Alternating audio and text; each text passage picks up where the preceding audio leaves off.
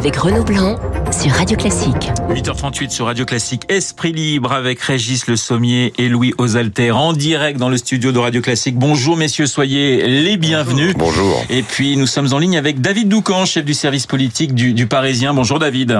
Bonjour. Vous faites partie des, des dix journalistes hein, qui avaient interviewé hier le chef de l'État. J'ai noté Oui. dans la dans la revue de presse de, de, de Marc Bourreau que vous l'aviez trouvé un peu crispé, Emmanuel Macron. Bah, disons qu'il il ne, il ne feint pas le fait euh, que tout va bien, quoi. hein. Il, euh, il, euh, la situation économique euh, du pays, euh, il la connaît. D'ailleurs, il ne met en garde euh, nos lecteurs euh, du Parisien euh, ce matin en leur disant que la rentrée va être très difficile. Oui. Donc, euh, il mesure, si vous voulez, que la France et donc, euh, par extension lui-même, sont à la croisée des chemins. Il joue très gros.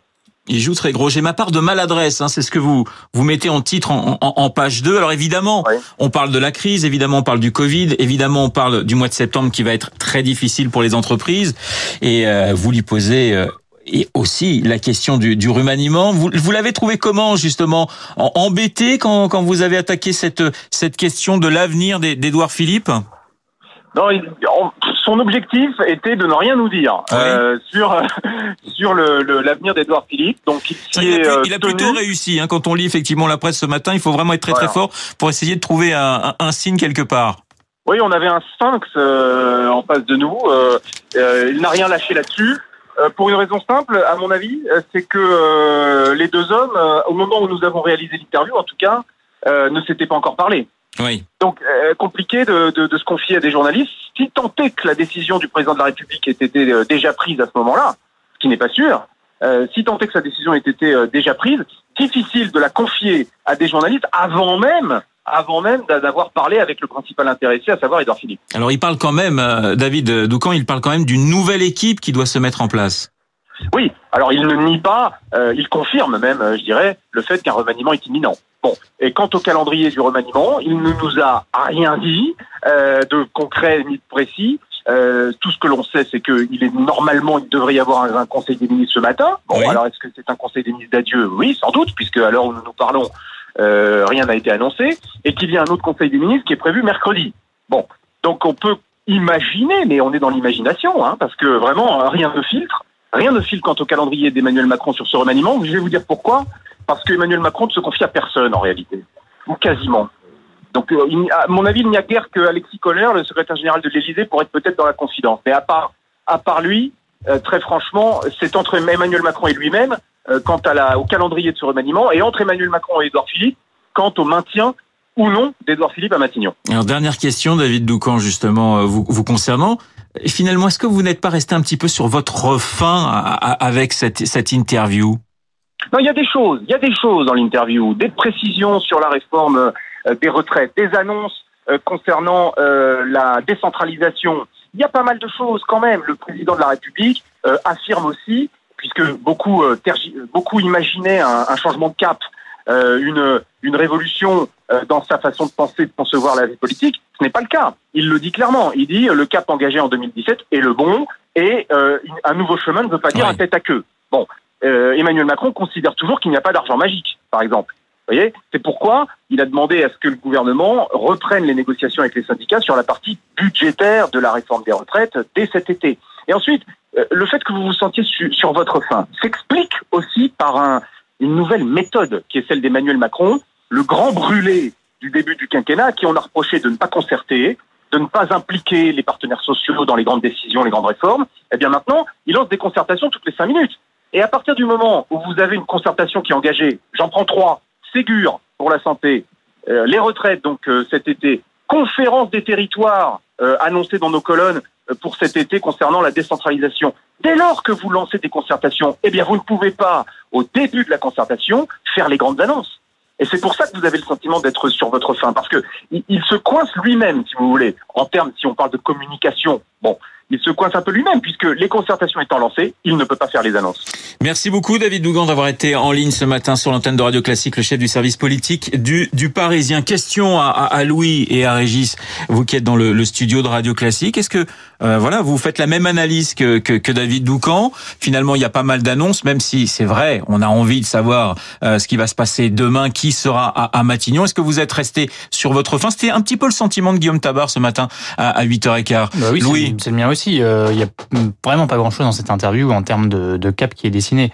Il y a même une contradiction, je trouve, euh, entre le fait qu'Emmanuel Macron, euh, sur le fond de sa politique, il dessine pas un tournant. Euh, quand il parle de nouveaux chemins, simplement pour habiller euh, sans doute une nouvelle méthode, toutes les concertations qu'il est en train de mener, c'est pas pour annoncer un tournant social, euh, ni même un tournant écologique. Enfin, il y a, il y a, y a pas de tournant. Il y a de tournant d'aucune sorte.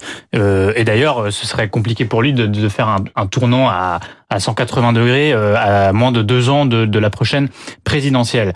Mais du coup, il y a une contradiction. Il annonce qu'il va changer l'équipe. Euh, S'il se sépare d'Edouard Philippe, euh, ça, ça, veut dire qu'il nommerait quelqu'un qui euh, incarnerait un tournant. Et or, il n'y a pas de tournant sur ouais, le fond. ouais. Donc, c'est-à-dire que sur le fond, il annonce une relative continuité de son action et uniquement un changement dans la méthode, changement de la méthode qu'il avait déjà annoncé plusieurs fois, et notamment après les Gilets jaunes. Et sur la forme, euh, il s'apprête euh, peut-être à changer de Premier ministre, il s'apprête en tout cas euh, à changer d'équipe. Dans quelle mesure est-ce qu'il va repeindre son équipe pour aller dans la continuité? En fait, c'est ça qui est compliqué. Il, il, est pris entre une continuité dans sa politique, même s'il ne veut pas l'admettre, parce qu'il faut toujours, pour euh, le, le, jeu médiatique, il faut toujours annoncer que ça va changer, que ça va bouleverser, qu'il va y avoir une nouvelle méthode. Et en même temps, sur les équipes, on sent que euh, il n'y arrive pas. Il a toujours été mauvais sur la gestion des hommes depuis le début de son quinquennat. Euh, je ne vois pas de raison que ça change aujourd'hui. Régis. Moi, moi, je me pose la question sur pourquoi finalement accepter de rencontrer des journalistes quand on a si peu de choses à leur dire. Ouais. Euh, finalement, on va attendre. Il aurait peut-être mieux fait d'attendre la semaine prochaine, euh, éventuellement de d'en savoir peut-être un peu plus si c'est pas clair, ou en tout cas euh, d'avoir en tout cas des choses à dire, parce que euh, la, la, la, vraie question, moi, je crois, je crois qu'il est, qu est, là, on a peut-être assisté finalement avec le confinement et cette période Covid à, à véritablement un tournant dans, dans, dans, dans le quinquennat d'Emmanuel Macron.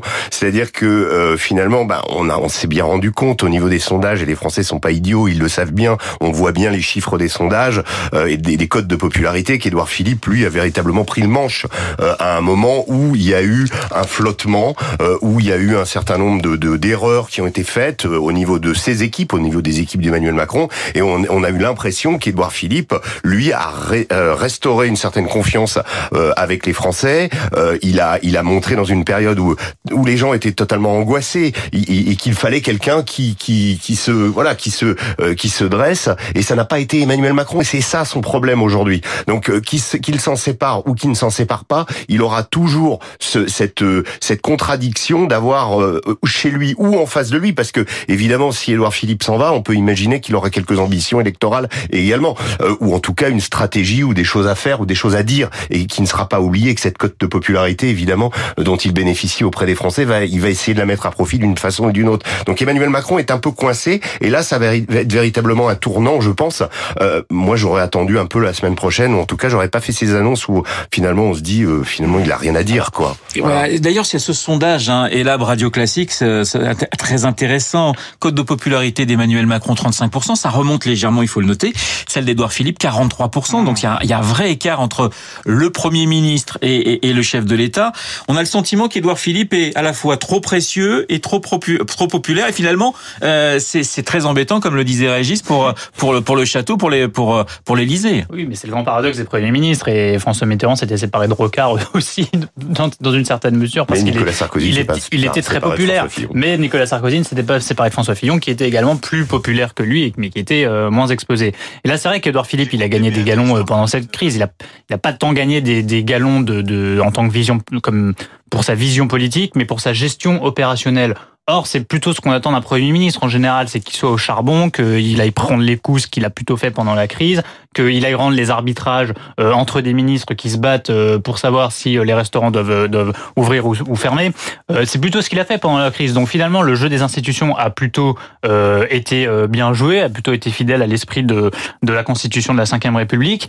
maintenant, il est évident qu'Edouard Philippe, du coup, a pris une dimension. Lui qui était un inconnu quand il est arrivé à Matignon, désormais tout le monde le connaît. Tout le monde a pu mettre un visage sur cette crise et c'est plutôt celui euh, d'Edouard Philippe.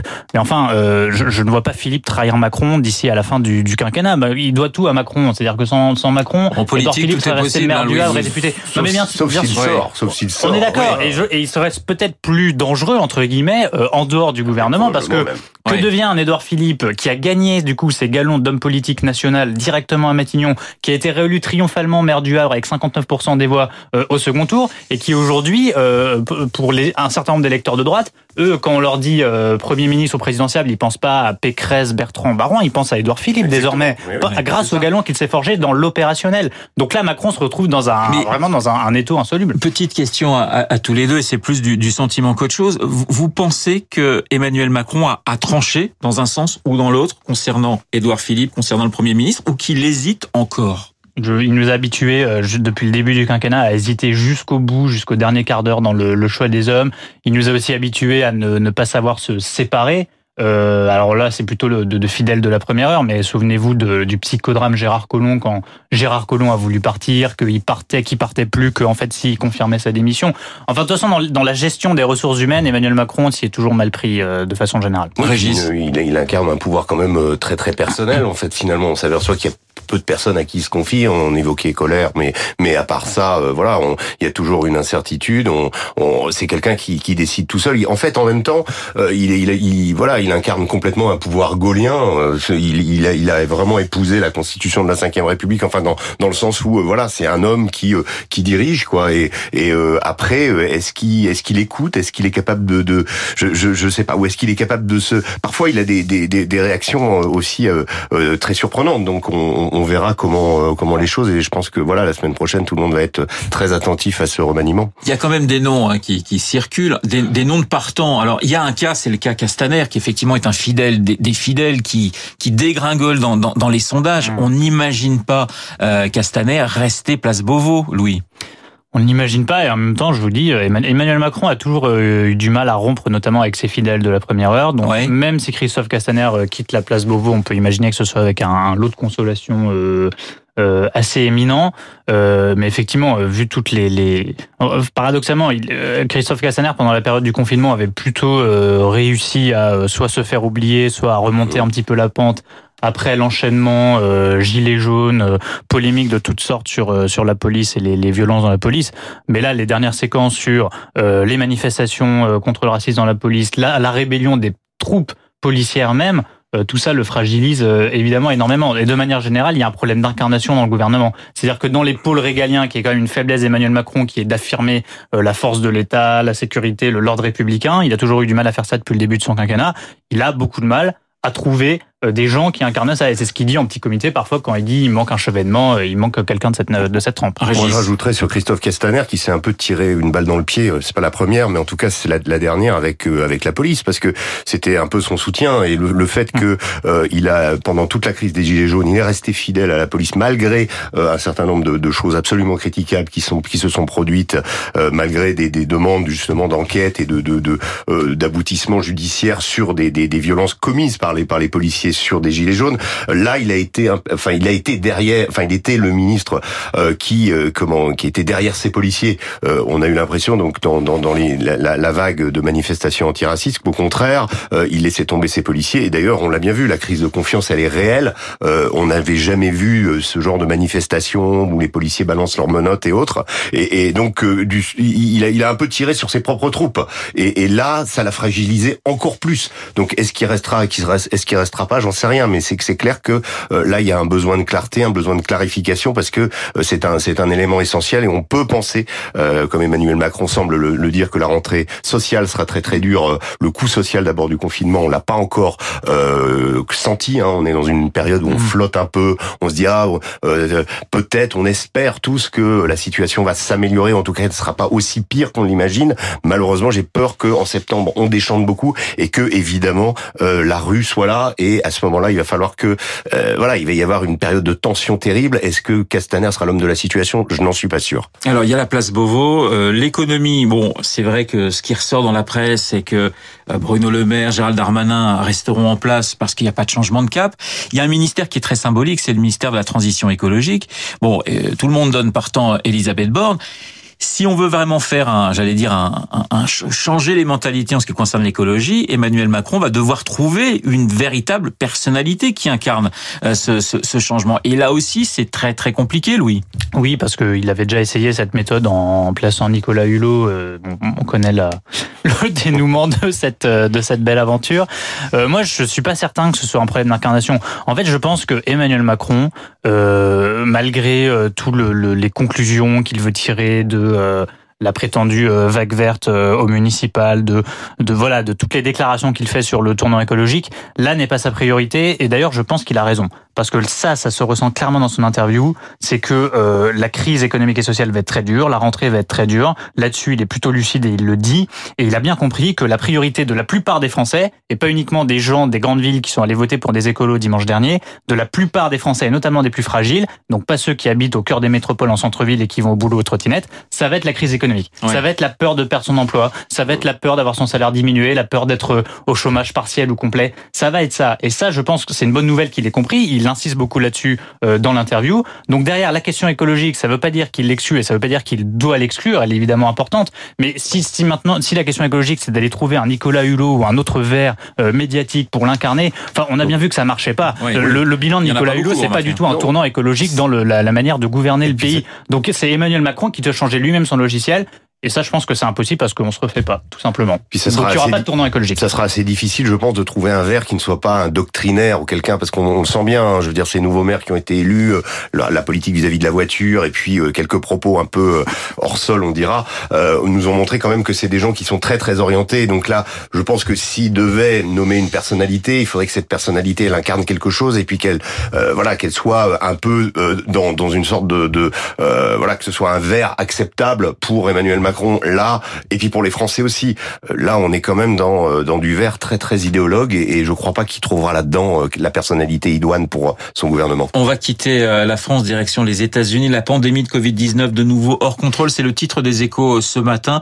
Situation très très inquiétante, Régis. Oui, très inquiétante parce qu'on est, je le répète, pour les États-Unis dans une dans une période, dans une année électorale, que cette pandémie et son augmentation, le fait qu'elle ne disparaisse pas, contrairement à d'autres pays comme le nôtre, enfin en tout cas qu'elle ne s'atténue pas, euh, fait que ça pose énormément de problèmes pour la campagne électorale. On sait qu'il y a eu beaucoup d'émeutes aux États-Unis, qu'on est dans une période d'ébullition de la société américaine, avec deux candidats qui sont euh, surtout, bon, évidemment Donald Trump qui est extrêmement polarisant, mais aussi Joe Biden qui a euh, quelques difficultés, qui a qui a montré des, des, fatigues ou des problèmes de santé.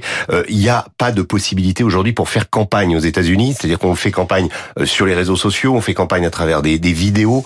C'est comme ça que Biden, en tout cas, a il a annulé pas mal de meetings. Il a annulé pas mal de meetings. Trump, lui, fait des meetings, mais on dit attention, il fait prendre des risques incroyables. Il faut même signer des, des choses comme quoi si les gens attrapent le Covid pendant le meeting, le, le, parti républicain n'est pas responsable. Donc on, est on est dans une situation où euh, je, je rappelle un chiffre, enfin un chiffre que les États-Unis potentiellement pourrait atteindre, qui a été donné par euh, le docteur Fauci, qui est donc le monsieur santé euh, de, de Donald Trump, c'est qu'on pourrait atteindre jusqu'aux 100 000 contaminations par jour. Donc ça veut dire que ça peut être pour, pour euh, si on atteint ce, ce, chiffre, je pense que non seulement on peut on pourra pas faire campagne, mais peut-être que l'élection elle-même risque d'être décalée, euh, même pour faire prendre le moins de risques possible aux gens éventuellement allant voter. Donc ça, ça c'est un, c'est un vrai problème parce que on est dans une année extrêmement polarisante, on est dans une année où c'est le référendum pour ou contre Trump.